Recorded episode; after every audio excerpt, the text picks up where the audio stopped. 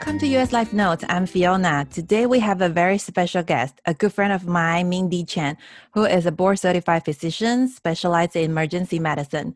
We will be talking about the impact of COVID 19 in the hospital in today's episode. Hi, Mindy. Thanks for coming. Hi, Fiona. Thanks for having me on your show. I'm very excited to be here. Okay. Can you start by telling our listeners a little bit about yourself? Yeah. Um, so I came from Taiwan when I was five. Um, so I started kindergarten and um, we moved to Torrance where I spent all my childhood there. Mm-hmm. So my parents they own an international business and originally they wanted to expand to the US, but it actually didn't work out. Okay. Even then, um, they still felt that it was very important for me and my brothers to grow up in the US. But that meant that they missed a lot of our childhood because they still had to go back to Taiwan a lot to work. Mm-hmm. Um, so I did feel like um, I missed out on that part. But Torrance had a lot of Taiwanese families that were very similar to ours. And so I felt like there were a lot of kids around me that um, were in the same situation. Um, so I did a lot of what they did too. I went to Chinese school on Saturdays. Um, I took SAT classes. Mm. Uh, I played some sports. Um, I did what was needed to get into a good college. Um, so then I ended up going to UCLA for college. And then after that, I went to med school. And then I went to like physician training. It's called residency. Mm-hmm. Um, so I did that for three years in emergency medicine. Um, and then since then, I graduated and I've been working for a little bit of time now. I see. Okay, so let's get started with our main topic for today COVID 19. So, what were your thoughts when you first heard of COVID 19? Probably like last December? Yeah. Um, so, we're going to be talking a lot about COVID 19 today, and I just want to make it clear that these are my own opinions. Um, yeah, of they course. don't reflect that of you know the medical community in general and or any of the hospitals i work at mm-hmm. or even the american population in general so last december january when you know we really started talking about covid-19 we were in the midst of flu season and it was a very pretty serious one um, it impacted the pediatric population a lot um, mm-hmm. and so we were so i mean we were just so into it that we really couldn't worry about covid. Did people get confused about the flu and covid symptoms at that time? Um, yeah they, they have they share a lot of the same symptoms. Um, but we didn't we weren't even thinking about whether these people that were coming in were even possibly having COVID or not. We're just like trying to survive this flu season. So, are you currently working in the ER right now? How's the situation in the ER? Yeah, so um, I I think this is hard for a lot of foreigners to understand. Is that in the U.S. First of all, we um, I train specifically in emergency medicine, so I only work in the emergency room. Mm-hmm. Since graduating, I have been working, but I never work full time because I have two kids at home. And my husband also works full time. So um, even though I don't work that much in the ER, I would say like 50 to 75% full time. Right now, we're seeing a lot of COVID patients. So this, the, we, we consider this the second wave of COVID. So the first wave was sort of almost near the end of flu season there were a lot of people that were concerned that they had COVID. So they would just come in and uh, we would test them. Mm-hmm. And and there was a lot of issues with the testing because there wasn't that much to go to, to use. And so uh, we would send a lot of these patients home. But if they had breathing issues, then of course we would keep them in the hospital. And then we kind of died down just a little bit. And then suddenly we saw an increase again where a lot of people that were coming in already knew they had COVID. They had already been tested, knew they were positive, but still because of um, how much trouble they were having breathing or um, and just with their health, um, they were coming in and still needed to stay in the hospital. So, what are the symptoms have you seen? I just there's so many symptoms. Um, you know, obviously, classically fever, difficulty breathing, Um, I've had some friends actually that had the loss of um, taste and smell. Mm. Um, but then I had like really old people that came into my ER and they just had poor appetite. Um, and so that's the biggest problem, right? Is that it comes with a variety of symptoms, but these symptoms you can see in so many other um, diseases Mhm. that when, they first present to the ER, we really don't know. And because we know COVID is so prevalent right now, we just have to pretty much swab everybody. So now we have drive-through testing. Under what condition would you recommend us to have tested? Well, now that we have so much testing, um, test kits, and you can get it done pretty much anywhere. Um, I would just recommend anytime you feel that you may have been exposed or any any symptoms that you should just go ahead and get tested because it's very likely now that you you could potentially have it. Whereas I would say a couple months ago when it wasn't so prevalent in the population uh, Mhm. we, and we didn't have testing material that we should we were really strict with who gets tested and who doesn't. Have any of your hospital experienced the PPE shortage? Um, no, not to the extent that some other hospitals have. Or we had learned a lot from what happened in New York City in particular. And Mhm. so um, when that started happening, a lot of the hospitals, um, including the ones that I work at, um, started to either try to accumulate more supply or they started trying to figure out how they can save it. So one of the ways, of course, is to restrict when the employees get to use it. Like for example, before I could probably find multiple areas in the ER where I could find a box of N95 or procedural face masks. Mhm. Um, but now they've kind of collected all that supply and somebody is wa- essentially watching it. You know, somebody is um, passing it out every shift. And then some hospitals are um, doing a process where they re sterilize it somehow. Oh, Um, does it, does it work if you re-sterilize it? it's been shown to work um Oh. but i don't know the details to that i know th- one of the hospitals i work at um you you like put it in a brown bag and then you uh, put it in a box at the end of your shift Mhm. and then the next time you come in it there's like this section in the er where all the bags is like alphabetized and then you can like find your bag oh, so if it's re-sterilized, it's only for the the same person to use. yeah yeah yeah Oh, yeah. okay. Yeah, but because also the issue is that we get fit tested for these. So I actually did it today. Okay. You wear this really big hood, and then they spray special material, and then you take see if you taste it right, Uh-huh. and then you wear the mask, and they spray it again to see if you taste it. If you don't, if you taste it, that means the mask failed because somehow It can go through. stuff got through the mask. Okay. Um, so I was tested for four different masks and I passed one. Oh, Yeah. okay. Interesting. And what about the negative pressure rooms? Do your hospital have enough? This is a really difficult question to answer, and I probably don't know all the details, but the ER itself has several individual rooms, but then it has sections of beds. Mhm. um, that aren't contained. And you can convert the individual rooms into negative pressure rooms, and they have done some of that. But every day the ER gets full, and so you have to work on like who you really think needs those negative pressure rooms. so Because not all COVID cases. Yeah, because at that point you don't necessarily know if they have COVID or not. You just suspect it.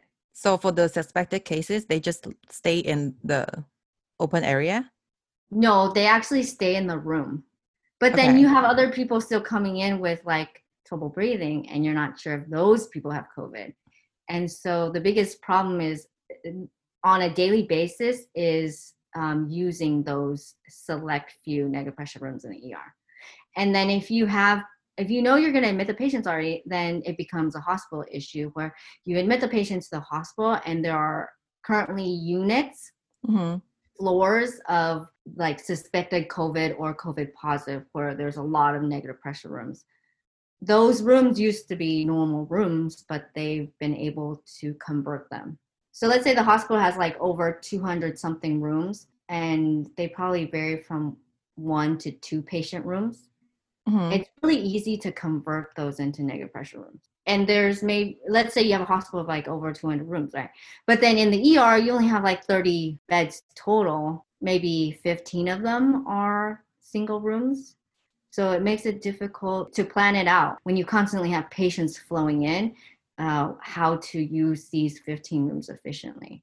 What about those patients that have symptoms and are suspected as COVID 19 cases?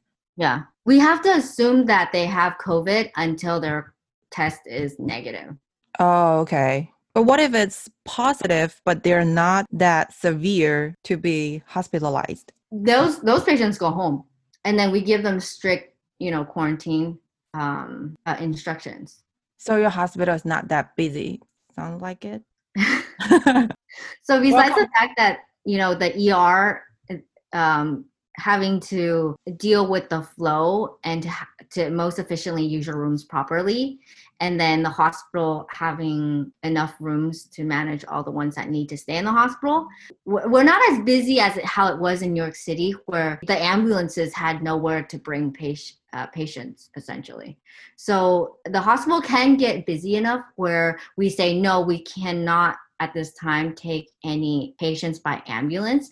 And we pretty much call them on the radio and they will instead divert and go to another hospital. Oh, okay. Uh, so we haven't gotten to that point. Um, but then there's a whole nother level where like an entire area of hosp- all the regional hospitals gets are so busy that they can't take any more patients. We haven't gotten that bad. Oh, okay, that's good. So, speaking from the physician's perspective, why do you think people in the United States are not willing to wear masks, especially in the beginning? This is, in fact, uh, um, one of the most common questions people from Taiwan ask me.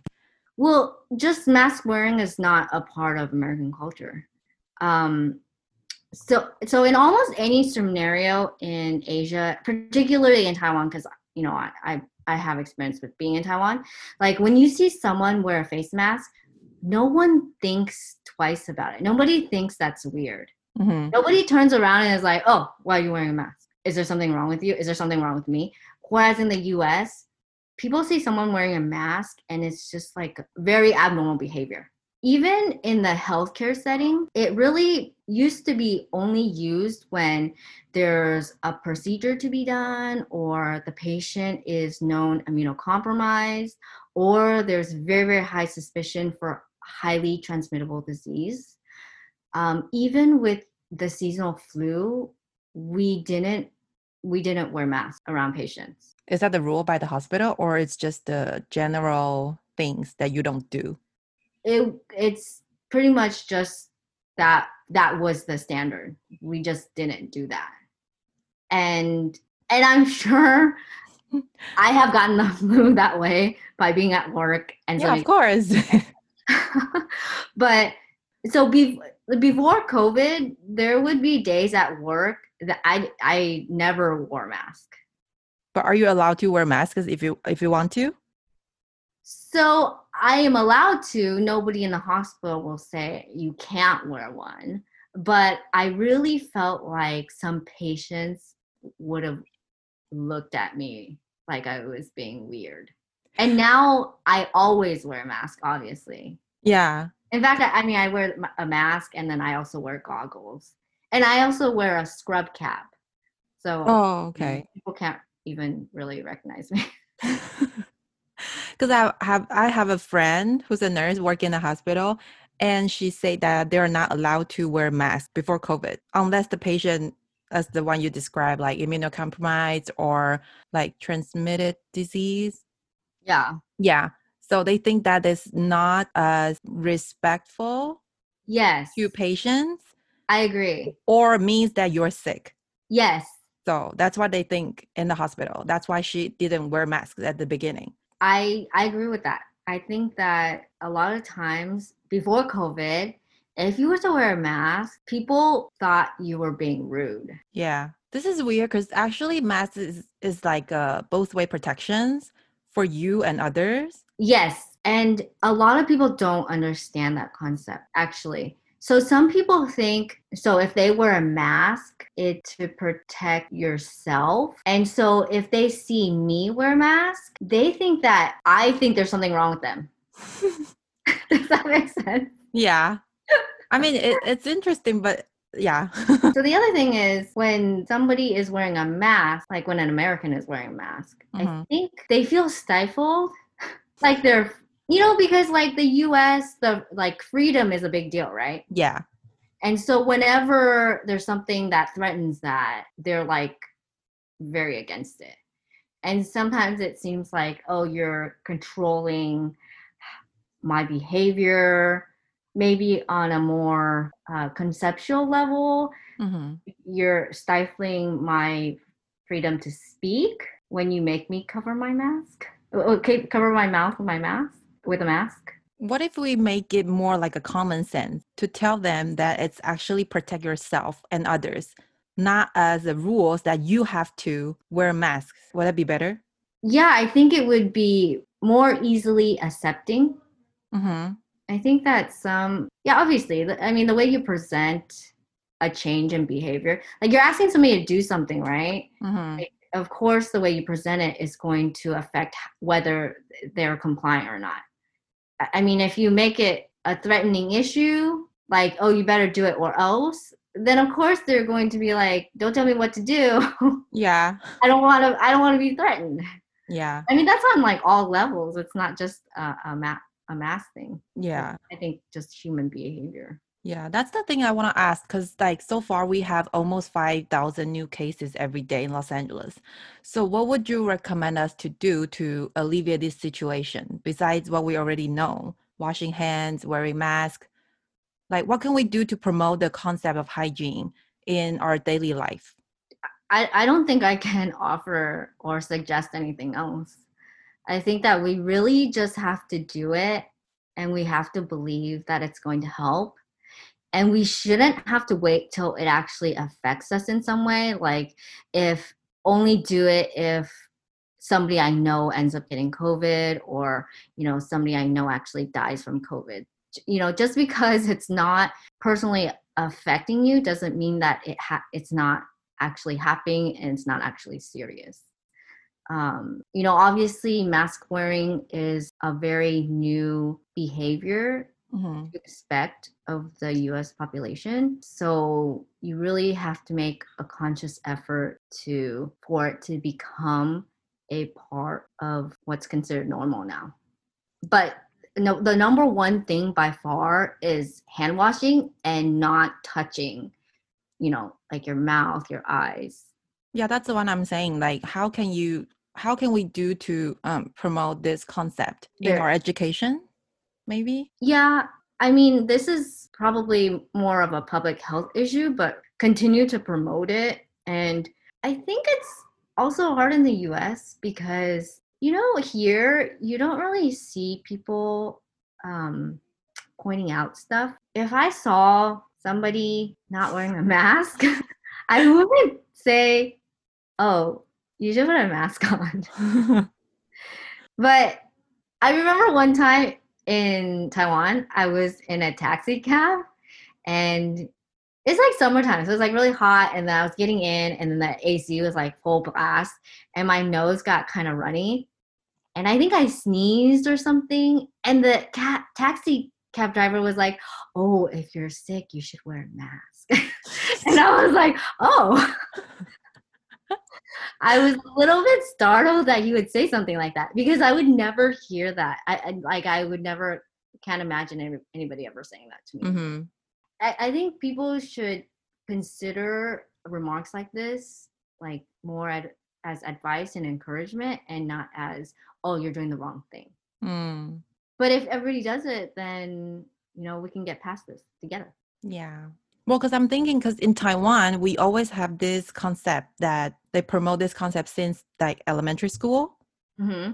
So the kids, they know they have to wash hands before eating or like before touching their face or something. This one is getting more acceptable in the community. So like for here, do they have things like um, you know, like a community meeting for some public health. That doesn't sound familiar, but you're saying that when you were growing up in school, you would be taught to wash your hands and such? It's like a very basic common sense. Wash Mm-hmm. hands. It's common sense, but were you actually like encouraged by the teacher to do that and such? Encouraged. Yeah. I think so. because I for sure was not in the US.